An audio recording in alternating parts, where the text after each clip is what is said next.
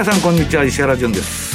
皆さんこんにちはアシスタントの大里清です。ここからの時間は楽天証券プレゼンツ先取りマーケットレビューをお届けしていきます。改めまして番組パーソナリティは現役ファンドマネージャーの石原潤さんです、はい、皆さんよろしくお願いします。こんにちは。よろしくお願いいたしますね貧乏なイーロン・マスクと言われてましてですね。働く時間労働時間だけ異常に長いと。本当ですか、まあ、どんだけ仕事したかというほど仕事してますけどね、先月今月と、はい、はいお忙しいですよね、えー、さてドル円なんですがこの時間103円の4950あたりそしてユーロ円が125円の8792ユーロドルで見ていくと1.216366そして石原さん今週ポンドが結構なんか不思議な動きというかね本当にね、ね、もう私はツイッターでねわけのわからない動きだと、はい、もうブレグジットの問題でねあの EU 離脱の問題で揉めとるんですけど、えーショートが入ると担ぐと。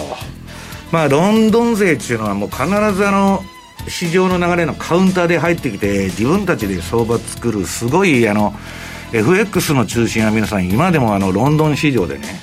まあ、とにかく荒っぽいやつらが多いんで、まあ、そういうね、えー、ギザギザギザギザ。まあ、だからちょうどね、テスラの株が、まあ、そういう感じになってるんですけど、はいまあなんかそれと似たようなチャートだなという感じはしとるんですけどね。はい。まあそのテスラもねいよいよ S&P500 に入ってきますよ。まあテスラは S&P500 の前にあの MS なんだ CI だったっけ？あれのインデックスに入ってるんで。はいはい。ええ。まあ、それのインデックスに合わせた、まあ、GPF とかもそうですけど、まあ、あのもうウハウハだと、ウハウハだと、まあ、この前あの、日経新聞のマーケット反射業人前田正孝さんが書いてましたけど、あれ、パンチの効いた、まあ、テスラ様々なんですけどね、はい。まあ、テスラの株も、えー、っと今のその株価が、妥当かどうかっていうのはものすごい議論が分かれてて。証券会社によって全く差がありますよね、まあ、90ドルぐらいだろうとフェアバリューは言われててじゃあ今凄まじいバブルじゃないかだって1000ドルとかっていう目標株価つけたところもあるじゃないですか、うん、だからもう1000ドルいくというのはもうイーロン・マスクのねあのバイタリティと、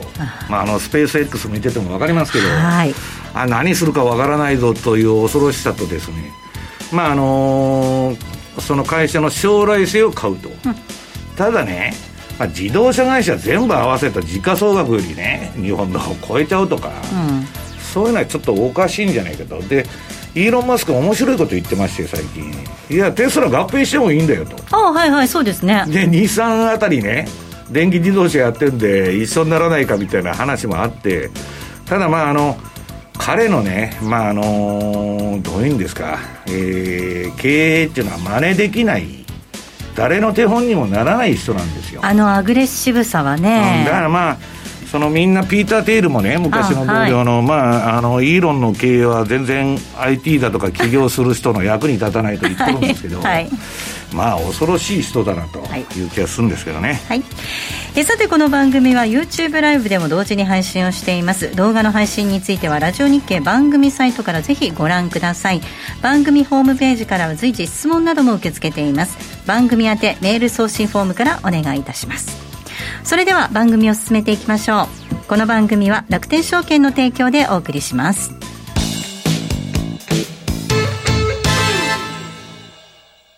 まずは無料で取引体験。楽天 FX のデモ取引を利用してみよう。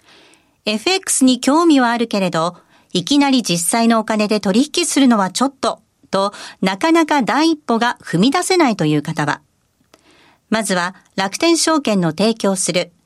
楽天 FX のデモ取引を利用してみませんか？メールアドレスとニックネームのみの簡単登録で、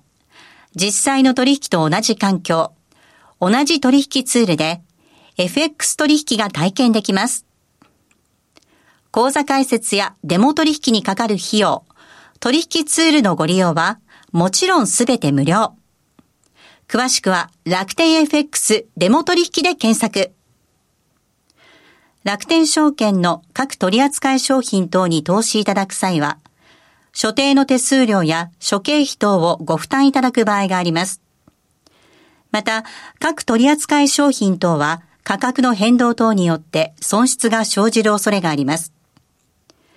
投資にかかる手数料等及びリスクについては、楽天証券ウェブサイトの投資にかかる手数料等及びリスクページや、契約締結前交付書面等をよくお読みになり、内容について十分にご理解ください。金融商品取引業者関東財務局長金賞第195号楽天証券株式会社石原淳の相場の肝では、現役ファンドマネージャー石原淳さんにこれからの相場の肝についてお話を伺っていきます。はい。まあ、あの、この番組でお伝えしてきたようにですね、まあ、あの、私結構アノマリーっていうのを重視してまして、まあ、それであの、この番組のリスナーの方にもですね、10名様にあの、ラリーの投資アノマリーカレンダーというのを、まあ、この前プレゼント企画でやったわけですけど、まあ、そのシーズナリー通りに大体今動いてるんじゃないかなという気がしてるわけです。で、次のあの資料の2ページのニュージーランドのシーズナルチャートを見ていただくと、これはまあ11月の末からですね、11月の頭にかけてむちゃくちゃ上がると。はい。で、それで、あの、うまく相場に乗れて、で、この中盤は一回ね、押すんですよ。で、まあ、普通はね、クリスマスラリーというと、諸説あるんですけど、いろんなパターンがあるんだけど、典型的な説として言われてるのは、その24日のクリスマスの3営業日前に買って、うん、で、まあ、そこから年末まで走ると。ところが、まあ、あの、年明けるとですね、またガラッと相場が変わる可能性があるんで、それ注意しなきゃいけないんだけど、まあ、これ、あと年末に相場一回残ってるかどうかっていうところなんですよ。で、実際の相場を見ますとね、えー、次にニュージーランドドルの冷やしのチャートがあるんですけど、これ私の標準偏差、えー、ボラテリティトレードモデル、まあ順張りのモデルで、まあチャートがもう赤くなったら買いトレンドなんで、赤くなった時点で乗って、で、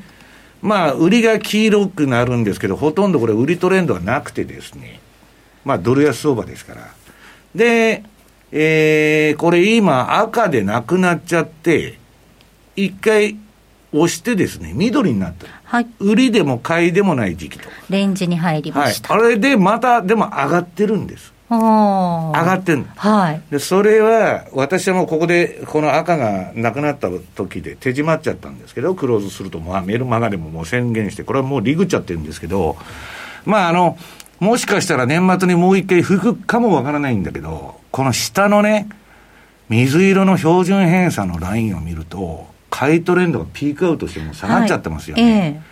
だから、ADX はまだ横ばいで生きてて、これが上がって標準偏差も一緒にまた上がっちゃうっていうパターンもあるんですけど、基本的にはですね、まあ腹八分目で利食うのは私の趣味、あの、主義ですから、はい、 first in、first out と、まあトレンドは取るんだけど、最後の最後まで付き合いたくないっていうのがありましてですね、まあこれはリグっちゃったと。で、その代わりにですね、これあの、私のメルマガで、今週大沢さんが5ドル取り上げてたのか。5ドルドル取り上げましたね。なん急にね、火柱高しまして、えー、次のチャートですよ。そうなんです大陽線が立っちゃって。ええー、で、まあ、ニュージーランドに変わるようにね、うん、まあ、5ドルニュージーのチャート見ると、ちょっと5ドル売られすぎからの、はいはい、まあ、反発ということだと思うんですけど、まあ、急にバッと来て、で、中国はまあ、あの、なんだ、あの、経験良くてね、まあ、鉄鉱石がどうのこうのというような、まあ、市況の上昇もありまして、5ドル買いみたいな形になってるんですけど、下の ADX はこれすごい綺麗なんですけど、うん、標準偏差がね、なんか変な動きだなと。ただ今両方一緒に上がってますから、はい、このチャート見ると。ね。まあ強いのは強いんですけど、私はね、こういうあの、不細工というか、あの、美しくない方の、あら、あのー、こうトレンドのね、出方というのは、うん。うん、あんまり好きじゃない。本当は下から、低い位置から下から一緒に2つがはい、一緒に上がる時が持ち合い離れだからって言ってんだけど、ね、今なんか中途半端なとこから大量線が立ってですね、なんか、えー、あんまり私自体は興味がない。うん、で、まだその粘って持ってるのはスイスフラン。あ、はい。このスイスフランの買いですね、ドルスイスで、これシーズナリチャート、チャート見ると、これはもう押しがほとんどないんですね。ああ、12月相場にかけてね。もう11月の半ばから上がりっぱなしっていうのは過去20年の平均の動きですから、はい、で、まあ別にこれでポジション取るわけじゃなくて、実際にトレンドが出たら乗ろうと。で、次のチャート6ページ。はい、これはまあドルスイスのですね、今度はドル売り相場ですね、スイス買い。まあこれ、えっと、黄色くチャートがなって、ローソク足が。で、標準偏差と ADX ですね、下の、えーえー、水色の標準偏差と黄色の ADX が低い位置から一緒に上がってると。これぞ、まあいい形ということでですね、これはまだ売りっぱなしと。これ美しいですね。んでね、アメリカの為替報告書でスイスがやられると。はいはいはい、まあスイス相当まあ、前にね、スイスフランショックっていう嫌な事件があったんですけど、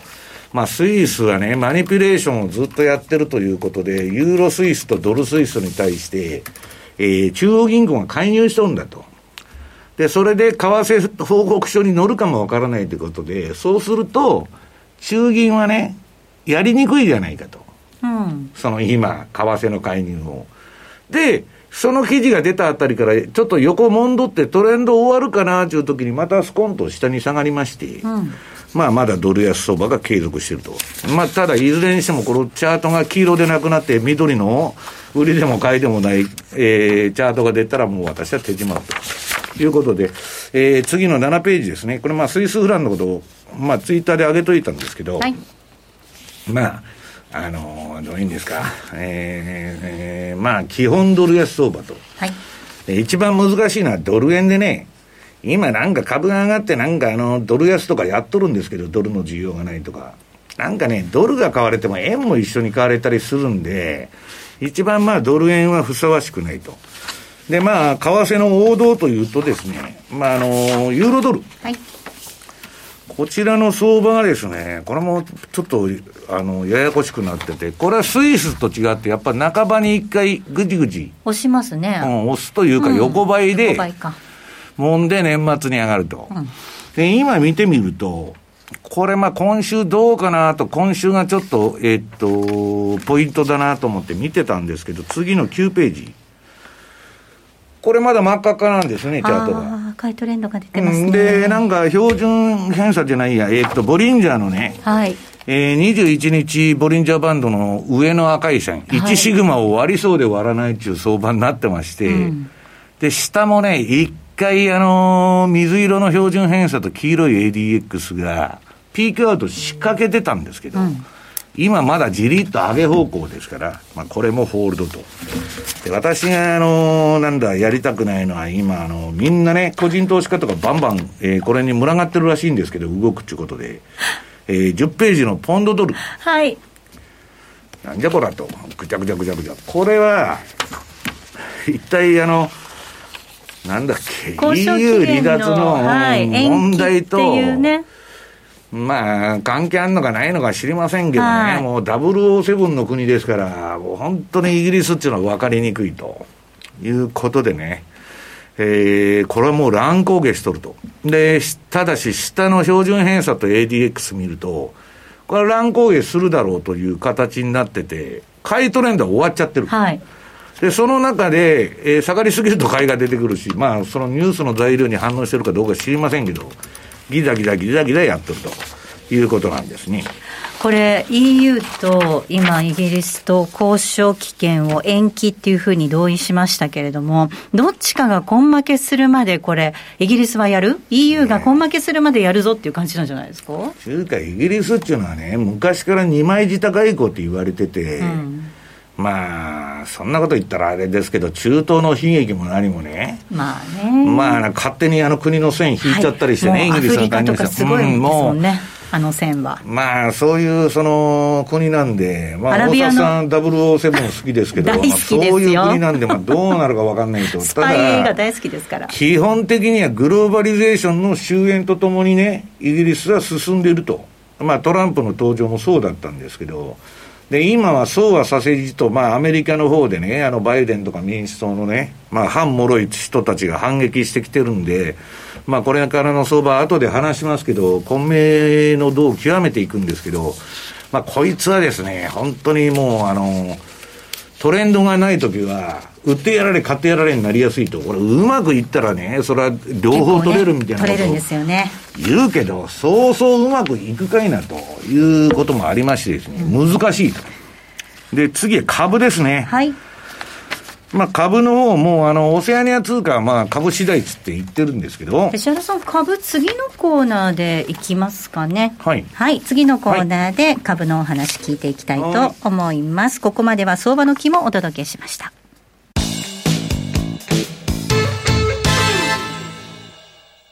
まずは無料で取引体験。楽天 FX のデモ取引を利用してみよう。FX に興味はあるけれど、いきなり実際のお金で取引するのはちょっと、となかなか第一歩が踏み出せないという方は、まずは楽天証券の提供する楽天 FX のデモ取引を利用してみませんか？メールアドレスとニックネームのみの簡単登録で、実際の取引と同じ環境、同じ取引ツールで FX 取引が体験できます。口座開設やデモ取引にかかる費用、取引ツールのご利用はもちろんすべて無料。詳しくは楽天 FX デモ取引で検索。楽天証券の各取扱商品等に投資いただく際は、所定の手数料や諸経費等をご負担いただく場合があります。また、各取扱商品等は価格の変動等によって損失が生じる恐れがあります。投資にかかる手数料等及びリスクについては、楽天証券ウェブサイトの投資にかかる手数料等及びリスクページや、契約締結前交付書面等をよくお読みになり、内容について十分にご理解ください。金融商品取引業者関東財務局長金賞第195号楽天証券株式会社先取りマーケットレビュー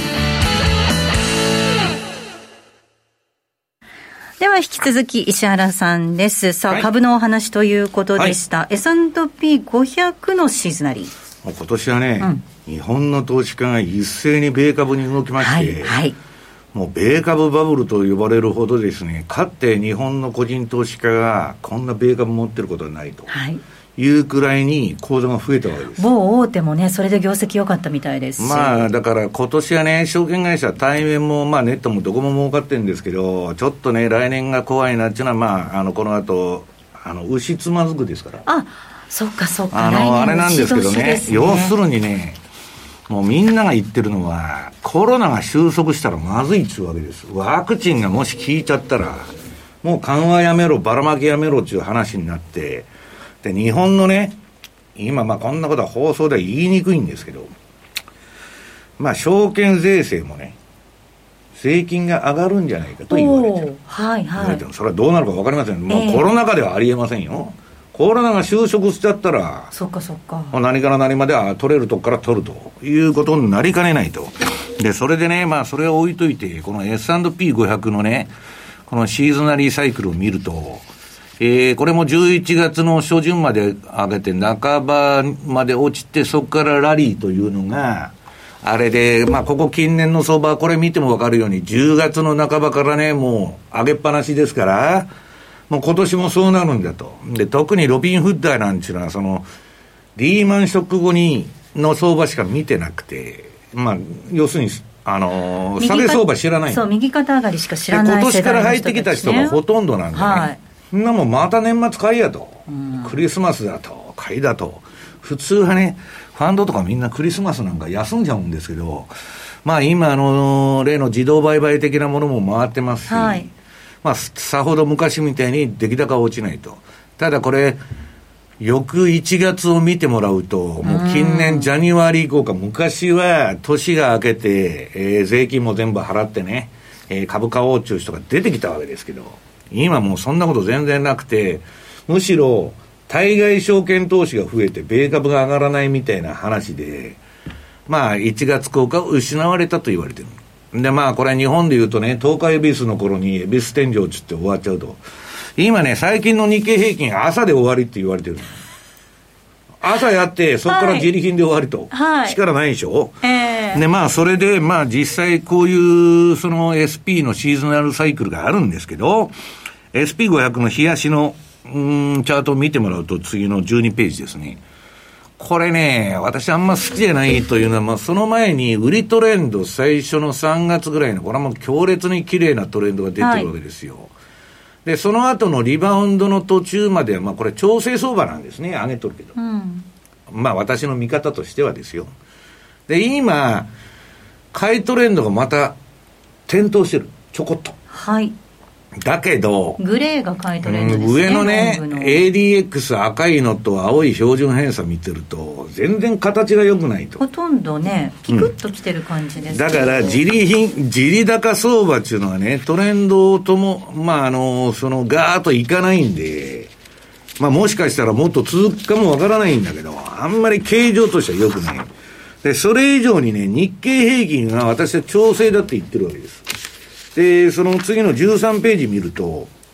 これね、赤の ADX も青の標準偏差もすでにピークアウトしてますよね。はい、で、相場は、えー、まあ、あの、日銀とか GPF が買えますんで、下は下がらんやろうということで、底堅いんですけど、まあ、上もですね、全然いかないと。で、さっき言ったように、朝一発で終わっちゃうと。いうようなことでね、ちょっと力がなくなってきてるんじゃないかと。ただ日経の方がこれ見てると、S&P とかニューヨークダウよりトレンドとしては美しくて、すごく相場に乗りやすい。長い持ち上げが続いた後、今度バーンと一発出たわけでしょ。で、今度まあこれ調整して、で、また次のトレンドを待つっていうスタイルなんですけどね。で、ちょっとあのー、まあ力がなくなってきたかなというのが、うん、えー、私のあれで、まあガンドラックさんがそのようなにね、静かに市場のね、パワーがなくなってるってツイートしてるんですけど、はい、まあそういう感じかなと。で、次はね、まあこれ順張りばっか見てるんで逆張りはどうなってんだと。これはあの、私が毎週あの月曜日に、えー、出してるメルマガの中の逆張りシグナルですね。逆張りチャートを持ってきて、これ、あの、昨日までのデータが入ってるやつなんですけど、これ日経はですね、まあいいとこで買いシグナルが出てですね、はい、逆張りの。まさに上がったその日に、まあ、あの、上げ相場の初日っていうか、その次の日ぐらいに買いシグナルが出て、で、そこからずっと上がってきたんですけど、えー、この前、売りシグナルがですね、これ、まあ、3、4日前に出まして、ちょっとね、まあ、一旦いいとこまでやったんじゃないのという形になってるところです。で、次の、アメリカの方を見てもらうと、ニューヨークダウ。こちらもですね、まあ、じりじりじりじり上がってる相場ではあるんですけど、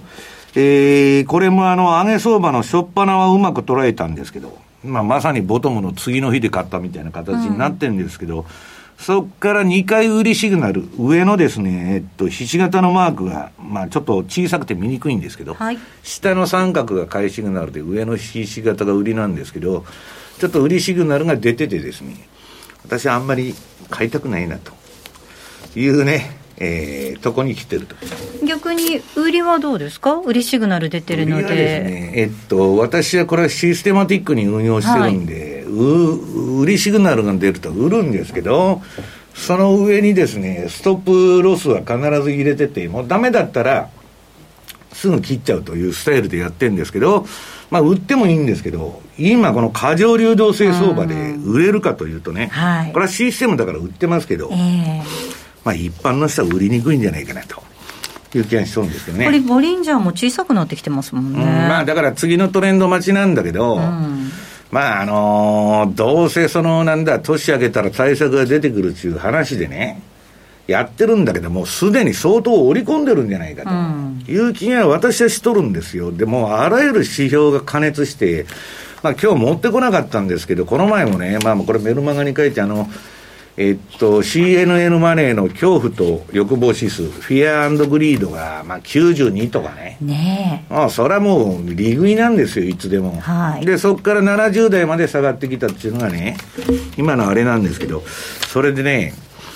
これね、えー、っと、ここからの、まあ、来年の話はね、今度楽天のあの、新春講演会で、講演会でも私するんですけど、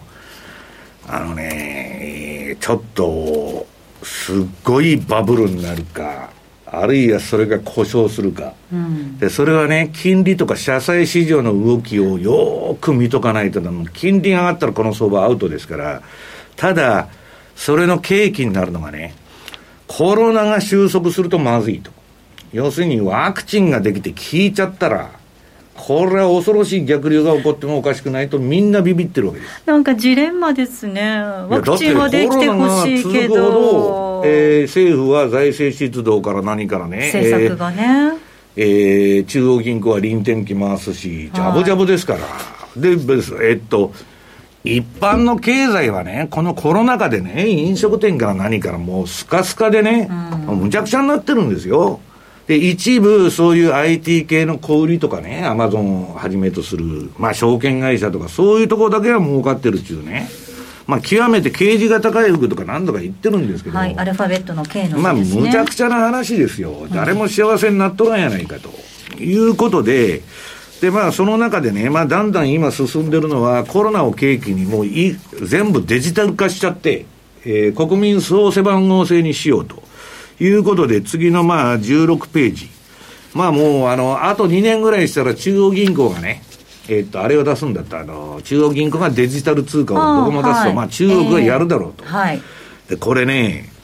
延べね、これ何万人か、4、5万人の人が見てくれたんだけど、この、レーザー流のチャート。うん。なんかこれだけはものすごい人が見てて、これでその、まあ、帝国のサイクルっていうのはこのようになるんだということなんですよ。で、今ね、レーダー量が指摘するその、えー、左左側の図で、ここって書いてる。はい、まあ後でちょっと拡大の見せますけど、今、プリンティング、えー、マネークレジットなんですよ。はい、要するに紙幣の増大増刷と、まあ、信用の供与ということでばらまいてると。で、次、これね、歴史の、だからこれ必然の動きで、うん、どこの帝国のサイクルも落ち目になると、落ち目になった時にそういう政策をやって何とか食い止めようとするんです。それが、次の17ページ。えー、バブルの守護守護神イエレンさんがですね、SP500 と共依存関係にある、えー、イエレンさん、ね、カウンセリング受けに来て SP500 が下がると困っちゃうと。株を上げるために、えー、政策をやってると言われた人なんですけど、まあ彼女は労働市場の専門家でね、こんなコロナ禍で失業者が多いのに、ばらまくぞと。でパウエルは、えー、右側のあの絵を見たらわかるんですけど、ひたすら、えー、臨転機回すぞと。こんなもん株が下がるわけがないと。もうすでに世の中は MMT 政策に行ってるんですね。事実上行ってる。日本は30年前から疑似 MMT みたいなことをやって、インフレになってないから大丈夫だというね、ステファニー・ケルトンが言ったと。じゃあね、民主党がね、オカシオ・コルテスとかサンダースとかもそういうこと言ってるんなら、バイデンがね、なんでステファニー・ケルトンを財務長官にしないんだと、あるいは中はこの後、うんはいね、延長戦で、はい、はい、お話を伺っていきたいと思います。ぜひこの後もお楽しみください。この番組は楽天証券の提供でお送りしました。